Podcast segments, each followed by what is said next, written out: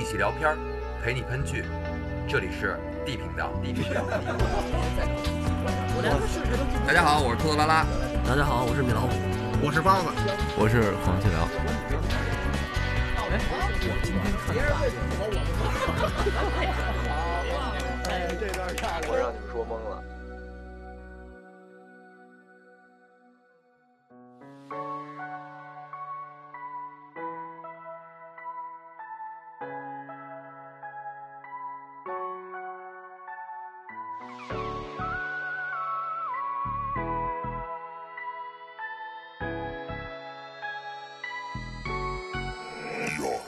大家好，这里是地频道。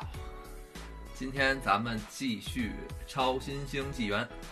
嗯，上一期咱们说到小梦跟华华这两个小朋友在超级计算机的帮助之下，把国家又重新建立了起来。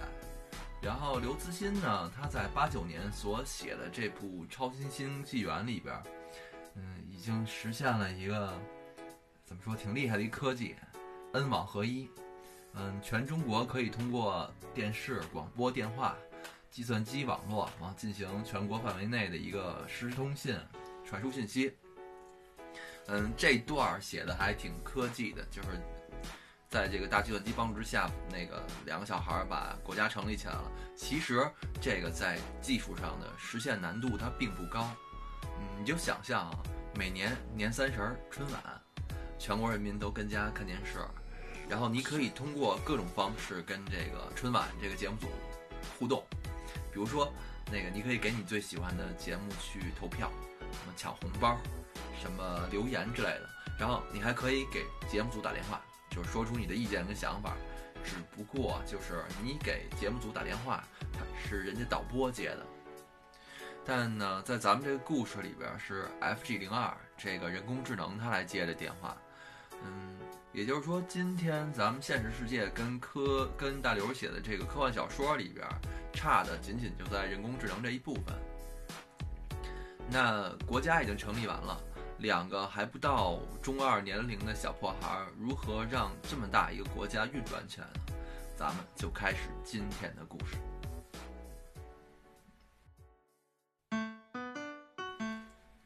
超新星纪元第五小时。两个历史上年龄最小的国家首脑开始考虑自己第一步该干什么了。这个小梦说：“咱问问大计算机好不好？”嗯，华华反对。华华说：“咱俩是国家领导人，又不是那机器。计算机 FG 零二要特别傲娇的说：‘我就一工具，你们俩合计吧。’然后跟后续版本不同的是，在这个老的故事里边，这两个孩子要完全从零开始设计一个国家。小梦琢磨了一会儿，他说。”嗯，我们第一件应该干的事儿就是到下面去，咱们再找一些孩子来，要成立好多好多个部，必须要有很多的部才能组成一个政府来领导一个国家。咱俩不可能管那么细的，反正我一直是觉得女孩成熟的早。嗯，你就让我重新设计一个国家，我估计我能想到最好啊，也是只有这么个顺序。华华呢也认为小梦说的对。于是两个人就开始干起来了。他们俩找了一根笔，找了两张纸，完俩人就趴地下开始给国家划分他的部，比比划划的吧。简单说，华华呢写出了他认为国家比较重要的几个部。嗯，华华写的有电脑部、海底部、月球部、火星部、银河系部。这个可能会让每一个有理智的大人都非常的惊呆啊。其实你你仔细想想也也不是太奇怪。因为华华写的这几个部最生动地说明了在二十世纪末从科幻电影当中长大的新一代人的思考方式。因为毕竟当时这本小说他写的年年代是一九九九年，就是小说里边是一九九九年，在这帮孩子开始懂事儿的时候，也是本世纪的最后五年，国家经济进入了空前的繁荣，世界也完全结束了冷战当中的核对抗，人们又对未来重新充满了美好的幻想。它不像。嗯，本世纪六七十年代那样，本世纪六七十年代那会儿，科幻文学虽然开始盛行起来，但是那个年代大家是因为反战，嗯，是因为冷战，嗯，所以就与产生这个星球大战跟超人的那个时代完全不同。当年人们是想通过这个科幻世界来逃避现实，而在一九九九年的时候，他们是觉得那些科技、那些科幻马上就要走入他们的世界了，就是这个科幻世界马上就要变为现实了。所以呢，这些小孩儿在超新星爆炸之后接过世界的时候，这种幻想把他们跟现实有点隔开了。所以当看到这个方案的时候，小梦并没有感到特别惊奇，他呢只是对有一些小细节略略有点不太明白。华华解释说啊，你看啊，乍一看是不太好懂，但我可以给你讲，电脑部就是研究电脑的呀。我们要有最先进、最带劲儿的电脑，不是第五代，是第五百代。为什么要研究电脑呢？因为电脑很有用的，将来国家少不了电脑。真的，没有电脑的国家还叫什么国家呢？当然，钢铁、粮食也都有用。那为什么不设他们的部呢？说到这儿，他想了半天，然后他也很后悔提出这个问题。他后来又说说，当然当然可以补上这两个部，反正反正我喜欢电脑。接下来呢是海底部，我国要进行海洋探险，要用最大最大的潜水艇潜进最深最深的海底，要在那里建建起巨大的海底城市。城市呢包在一层耐压的透明外壳中，我们能看到发光的鱼儿在市郊游来游去，能听到大鲸在城市上空唱歌。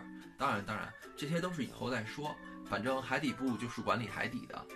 嗯，接下来是月球部。你知道，国家是要进行宇宙飞行的。真的，没有宇宙飞行的国家还叫什么国家呢？不知道他为什么老反问啊？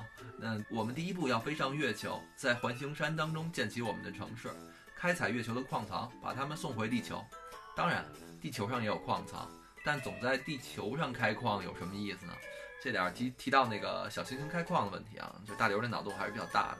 嗯，小行星开矿，现在总之这些大神们的统一解释是，经济价值不合适，因为你地球不缺的资源，你去这个小行星去开去没有必要，这个成本，呃是成本问题。然后即使地球稀缺的，你从外星开回来，比如说钻石啊等等这些东西，你拉回到地球，它的价值也变得不值。反正总之现在还是成本问题。啊，接下来是火星部。哎呦，华华说对不起，我丢了好多。那有火星部，还应该有金星部，还应该有水星部、木星部、土星部、冥王星等等部吧？太阳系的八大行星都要有，每一个部都要管理共和国在那颗行星上的一部分。后来呢，关于这个小行星部，小梦跟华华两个人商量了一下，干脆吧，也不单设那么多个部了，就把它们统一叫八大行星部。最后呢，是银河系部。我们当然不能满足在太阳系内飞行。我们还要飞向银河系，我们要像电影里一样，我们要建立最伟大的太空舰队。不飞出太阳系的国家还叫什么国家呢？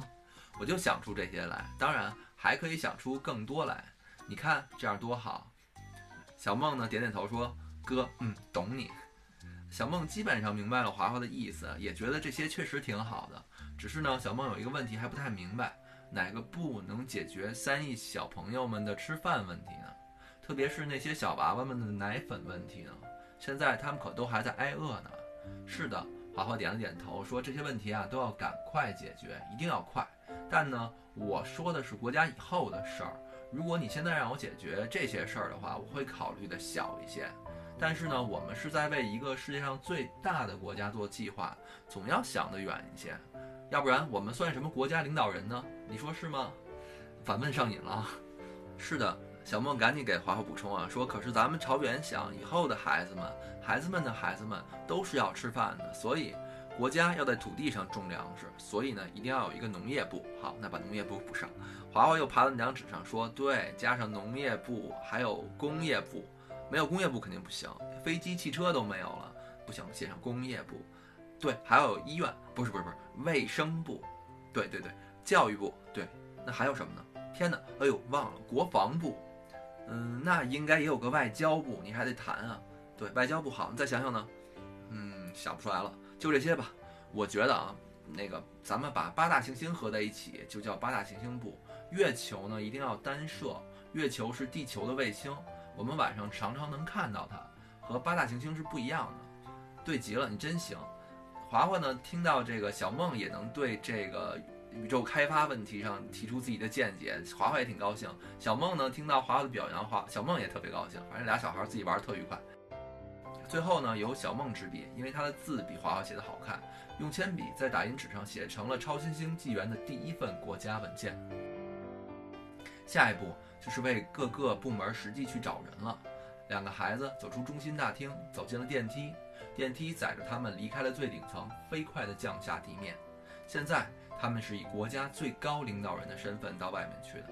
这俩孩子其实也挺逗的啊，去哪儿找人，他们其实也没什么想法，就直接跟那个门口大台阶上一坐，来谁是谁吧。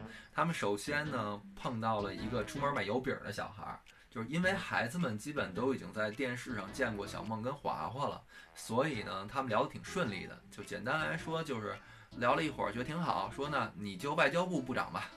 然后这个外交部这部长小孩还挺有本事，挺能煽乎的。又陆续的来了几个孩子，都是十岁左右的。小梦特聪明啊，小梦看见有笨的不靠谱的，就赶紧给那些华华设立的远大计划的部门里塞。比如说有一个小胖子流着大鼻涕，然后这个华华拿着写写了这个部门的纸让他看，说你挑哪个，你你干哪个。那小孩还没挑呢，小梦就赶紧说说你得管银河系部，那部门最大，那部门管人最多。华华呢，其实是不愿意把这个银河系部给这小胖子的，但在这以后啊，华华所设想的其他部门都很快的消失了，唯独这个最不现实的部级机关奇迹般的存活了下来。开始呢，只是一个虚设的象征性机构，用意是提醒人们，人类的目标是无止境的，人类的奋斗也是无止境的。但在超新星纪元三十七年，这个机构结束了它的象征意义。真正的走入了共和国现实生活。超新星纪元五十二年，银河系的工作者们向半人马双星发射了第一艘以核聚变为动力的无人探测器，首次吹响了人类向外太空进军的号角。超新星纪元八十五年，银河系部已经成为了共和国最大的国家机构。这一年，在这个部门的直接领导下，一艘以正反物质湮灭为动力的载人飞船。向遥远的巴德纳星球飞去，使人类进入了银河时代。但到那时，包括历史学家在内，没有人相信银河系部是这样产生的，更没有人记住这个部第一个流着鼻涕的成员跟领导者。嗯，咱们男孩啊，从小就爱看这个科幻小说、电影什么的，对这些什么核裂变、核聚变，多少应该有点了解。咱们简单说一下啊。嗯，现阶段我们科技里边限制星际探索的，呃，最基本的一个问题，首先就是能源的利用率问题。在我们现实世界中啊，实际的能源利用率水平还就只能说非常低。嗯，因为根据智能方程，智能方程就是爱因斯坦所创立的狭义相对论的一个非常重要的推论，啊，E 等于 mc 方那个，它揭示了物质跟能量之间的关系。根据这个公式。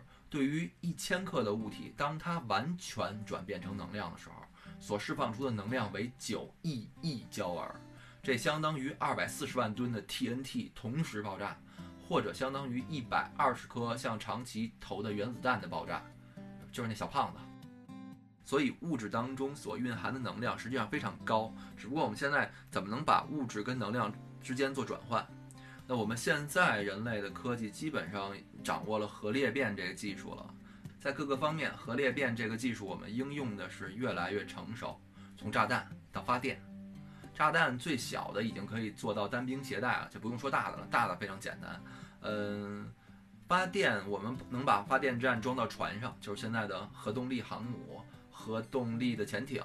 然后我最近天天追的少年希尔顿，九岁小孩儿。跟家就想造核反应堆，他是没成功，但我们看到新闻，国外的有的小孩儿跟家造核反应堆就有成功的，被查水表了，是不是？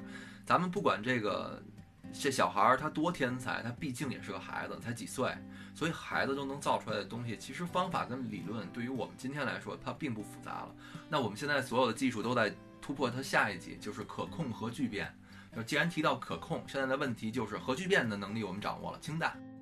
中国也试爆成功了，只是我们现在还不能把这个能源充分的利用上，就是所以现在的很多大的公司、大学，包括我们国家都在研究这个可控核聚变技术。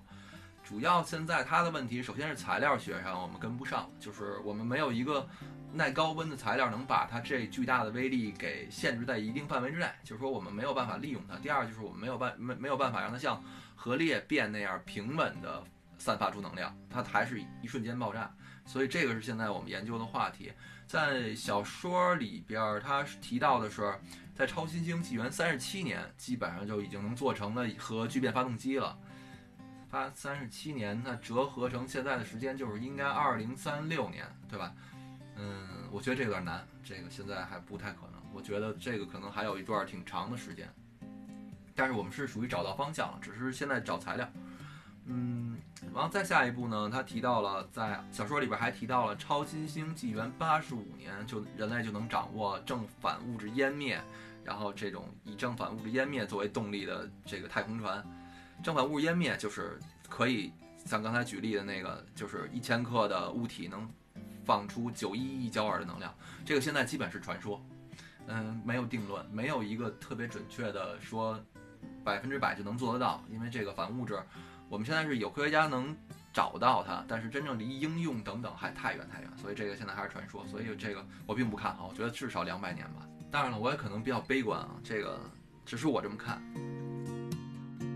那我们说回故事吧，跟刚才的程序相仿啊，共和国的月球部、海底部、工业部组建起来了，几个破孩子在几分钟之后由这个小破孩变成了国家部长。啊，其他的几个部呢也相继都建起来，也都没什么问题。只有农业部没有小孩愿意干，连最后有两个没有挑着工作的十岁小孩都不愿意干。这个城里的小孩啊，一听说种地都没什么兴趣。嗯，这好像还真是，就我们小时候有小孩想当警察、科学家，反正什么都有，就没有说想种地的。嗯，后来他们没办法给那个多出没有工作的两个小孩设计出两个部门来，一个呢是财政部，一个呢是体委，这挺简单的。财政部管钱，体委管足球比赛。然后正当这堆孩子们聊得起劲儿呢啊，路边突然过来一个农村小孩，背着一麻袋的花生米。嘿，这一聊正合适，你管种地。然后所以呢，我们国家所有的部都成立起来了。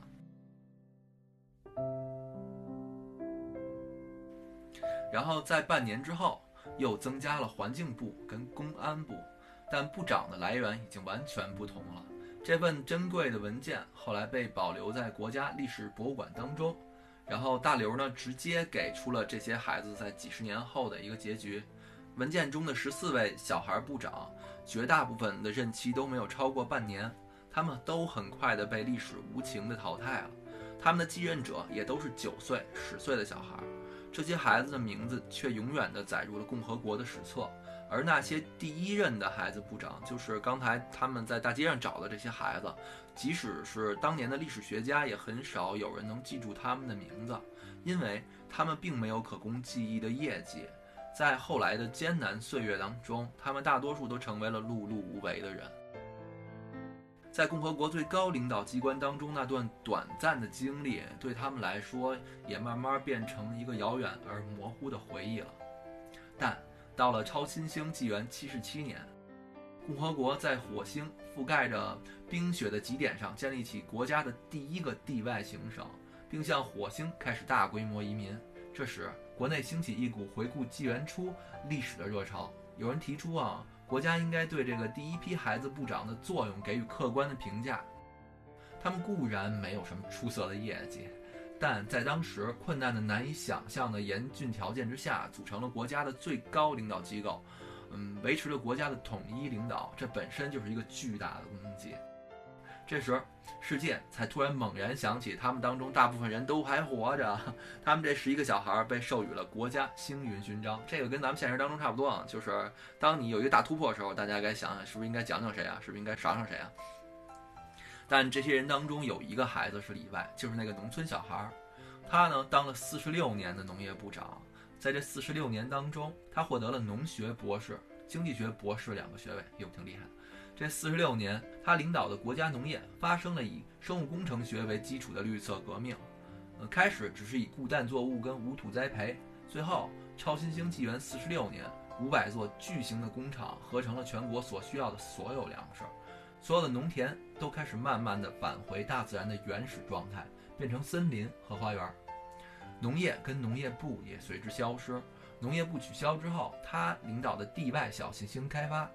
用小球藻改造金星那闷热的大气，三十年后也就是超新星纪元的七十六年，他在金星上建立了人类第一座城市，实现了九十多年前华华那梦幻般的理想。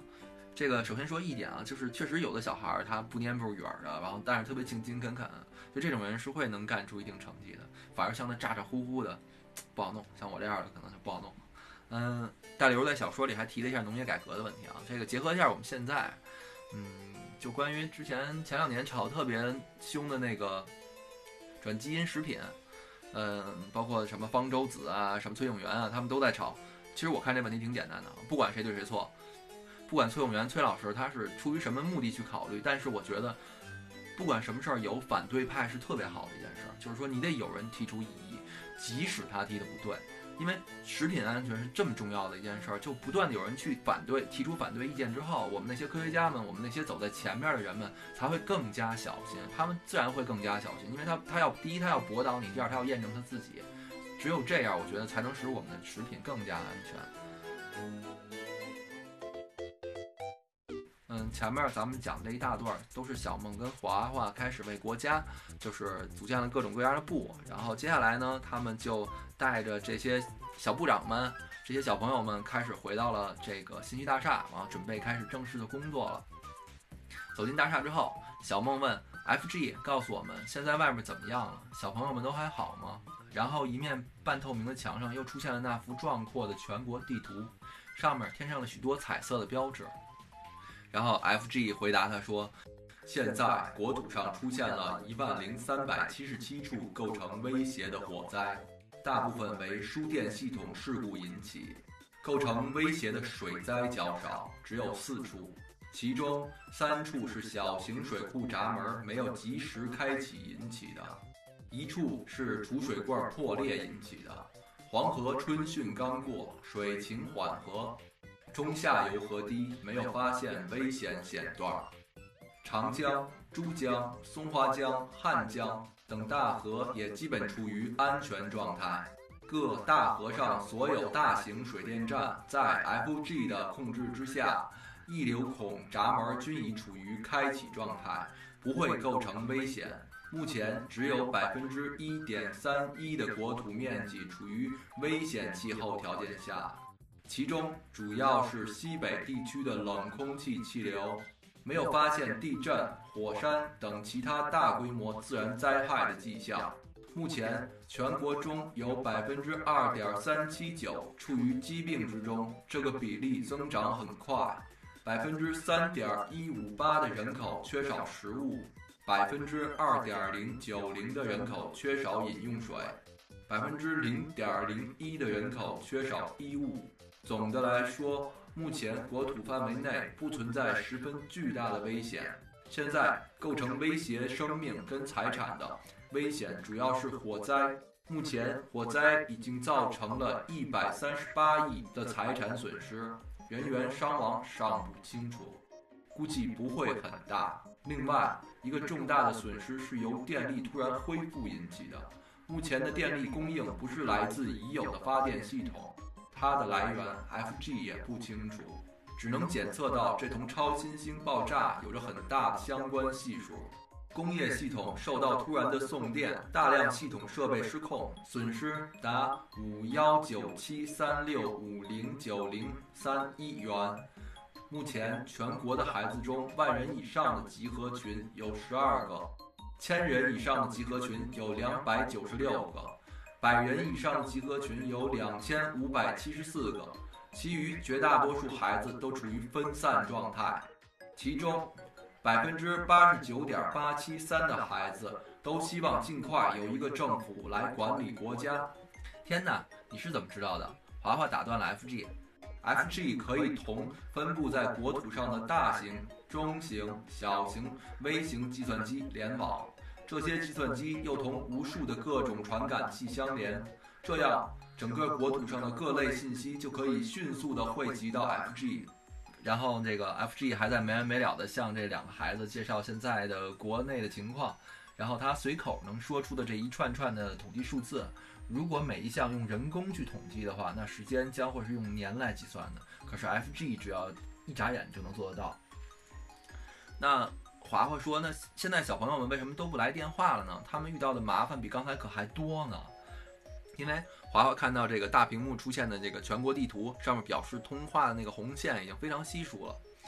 然后 FG 回答说：“FG 已经回答了孩子们的电话。”小梦说：“那可是几百万个电话呀，是几千万个。确切的说，到现在为止，已经接收到了四千一百九十八万四千四百零五个呼叫啊！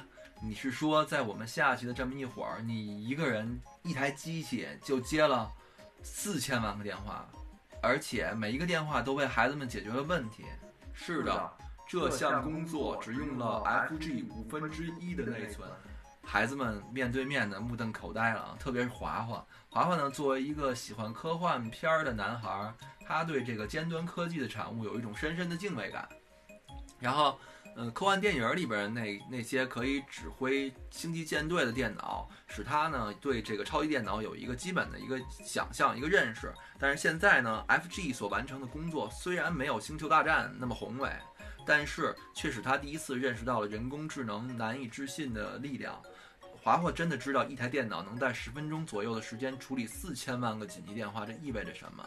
但呢，接下来，FG 的话又把华华的震惊加了一个平方。除此以外，FG 还向全国打了两亿三千万个电话。然后这个 FG 还举了几个例子啊，让我们看看这个大刘眼中的人工智能的最终形态是怎么运作的。他是通过一个小孩的回忆说的。这个小孩呢，当时是住在家。他们家呢住在楼上的二十层，家里电话突然响了。嗯，电话呢是 FG 打来的。FG 说：“你好，孩子，我是 FG，我在帮你。”然后这小孩还没明白过来怎么回事呢，FG 就又说：“你们家着火了，现在已烧到第五层了。”这孩子一听，赶紧那个跑到窗口往外一看，没看出来哪儿着火呀，就赶紧跑回来跟那个电话说：“说没着火呀，说你是谁呀？你跟哪儿呢？你咋知道的呀？”那个 FG 跟他说说，你所在大楼中的火警红外线传感器检测到火情，并把信号发送到市公安局的计算机中心。我已同那台计算机对话。然后呢，咱们简单说，这个孩子就按照 FG 所说的，真的发现了火情，并且呢，依照 FG 的指示，选择了一条最安全的通道逃出了大楼。在这个过程当中，FG 呢还给楼上的其他孩子分别打了电话。并且他还查阅了这栋楼在市建筑设计院的计算机的资料，跟这个计算机进行了对话，查阅了他储藏的图纸，看见这栋楼安装了一种安全滑道，他呢就让小朋友们陆陆续续的分批撤出，这整个过程才不到十分多钟。然后咱们再比如，还有一个小孩病了，肚子疼，就是，哎呦，眼前绿乎乎的一片，不停的呕吐，这孩子都快窒息了。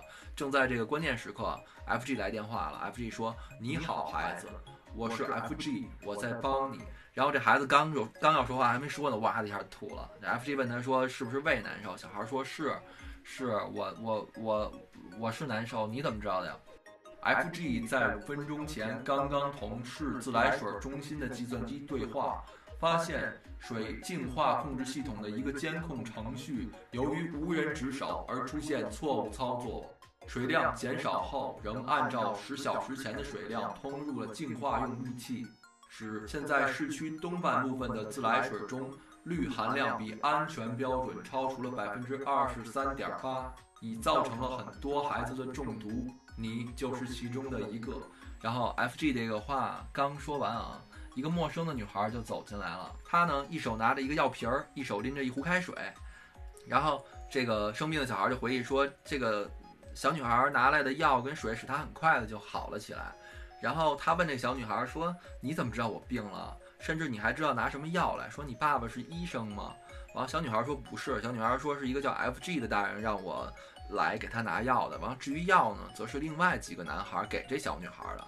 那几个小男孩的爸爸也不是医生，是 FG 让他们去药房拿的。嗯，FG 呢是给他们这些小男孩家里打电话找到的他们，他们呢都住在医院旁边。当他们走到药房的时候，这个在药房的电脑显示器上已经显示出了 FG 让他们拿什么药。然后如果他们有什么不清楚的话，这 FG 还会把电话直接打到药房。然后 FG 还安排了这个。电脑打印出了很多小朋友的地址，让这些小孩分别的都去送药。如果这个小孩们找不到这个路的话，那街边电话也都会在都会响着，只要你接起来，FG 就会给你指路。所以这咱们看人工人工智能非常强啊，还非常强大的逻辑。然后最后一个故事呢，FG 还通过了卫星给一个在塔克拉玛干大沙漠油田里的一个小孩导航，让这个小孩在极端困难的条件之下，又没有水，然后精神又又不集中的情况下，这小孩终于顺利的走出沙漠。也就是说，FG 是有情感模块的。反正总的来说吧，这一段就是在写 FG 通过自身的强大力量，帮助小朋友们解决了绝大多数的问题。嗯，现在。从信息大厦当中去看，国家很快就变得惊人的平静，除了零星的接到一些火灾的电话之外，再没有其他的危险迹象了。粮食跟能源短时间内看不会出现太大的危机，迫在眉睫的危险已经基本上消除了。解决完危机，孩子们的第一个国家命令发布了。注意注意！凡是有特长的小朋友们，请注意。有什么特长都行，开汽车了、外语了、电脑了，反正什么都行。在北京市内的到新闻大厦集合，在远处的到各学校登记，快，国家需要你们。这是孩子领导者们发布的第一个国家命令。命令发布之后，各种宝贵的小人才开始源源不断地汇集到了信息大厦。首先呢，来的是一批会开汽车的，居然有十八人，大部分呢都是开着汽车来的。其中呢，有些是不太靠谱，比如说这个外交部长想乘车到各国大使馆去联系联系，去转转看有没有小孩了，没开出多远呢，这个司机就跟他一起碰得头破血流。然后好消息是，这个给卫生部长提供了第一次工作机会啊。这个后来又来了十九个小男孩、小女孩，自称都会讲外语，其中呢有十个小孩会英语，四个小孩会日语，四个小孩会俄语，一个小孩会法语。他们当中的五个小孩肯定是毋庸置疑的，因为他们都是金发碧眼的外国小孩，都会讲中国话。其中呢有三个美国小孩，两个苏联小孩，还有一个日本小女孩。长相虽然无法辨别吧，但从口音跟感觉上来看，这应该是日本小姑娘。然后其他的中国小孩就不好说了，反正当时这十六个小领导人没有一个懂外语的，就华华呢稍微程度高一点点，但也完全谈不上懂。就只好由他去叽里呱啦去测试一下，嗯，反正就最后也是通过了吧。呃，随后呢来的是一批小电脑专家，其中呢有八个小孩带着全国省级以上的儿童电脑竞赛的名次证书，还有一个把自己得的奖品一个 boy 的五八六电脑搬过来了。至于其他几个，大多数只是玩电子游戏的高手，这次华华倒是能鉴别出来，但还是都要了。这时候。能将就就将就点儿，嗯，在之后的应征者就丰富多彩了，有会装液晶电视的，哟，这挺厉害的；有全国数学竞赛的亚军，有会做木工活的，有烹调大师，有针灸专家、武术高手、小植物学家等等，还有一些呢，暂时不那么实用，但也是国家不可缺少的人才。比如说啊，有几个很漂亮的小姑娘，说自己会唱歌跳舞，并且棒极了；还有许多看上去不起眼的小孩。拿来了，据称是自己的书画作品，还有个手指细长的白净小男孩会弹钢琴，还有个头发很长的孩子说自己在儿童文学上发表过小说，还有一孩子围棋达到四段水平。呃，所有的应征者都是自荐，检测自然是不可能了，就都通过了。既然人家敢来，应该多少会一点吧？这华华他们自己琢磨的。到了下午，应征者仍然源源不断，于是成立了一个专门的办公室来处理这些事务。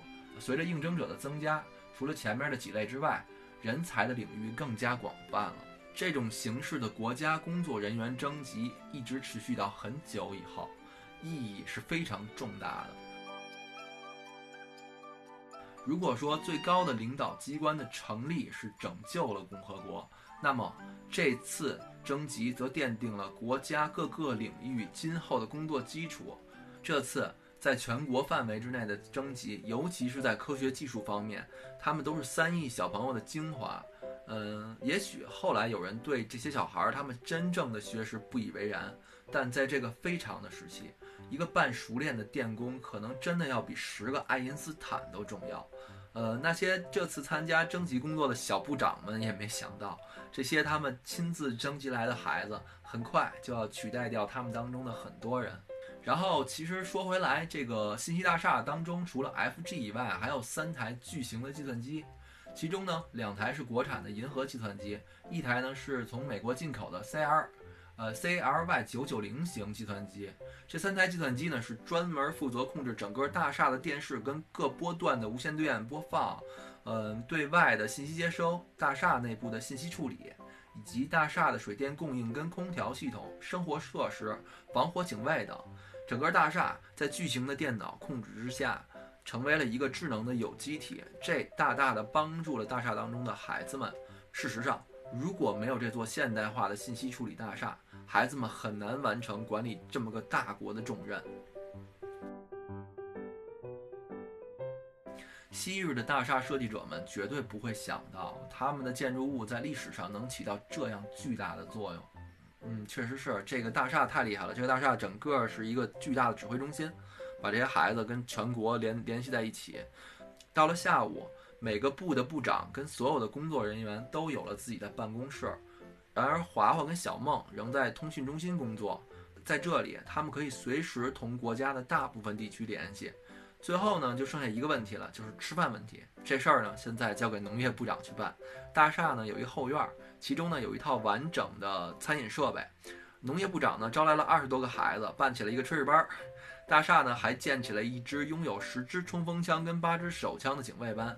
两个大门，每时每刻都有人站岗。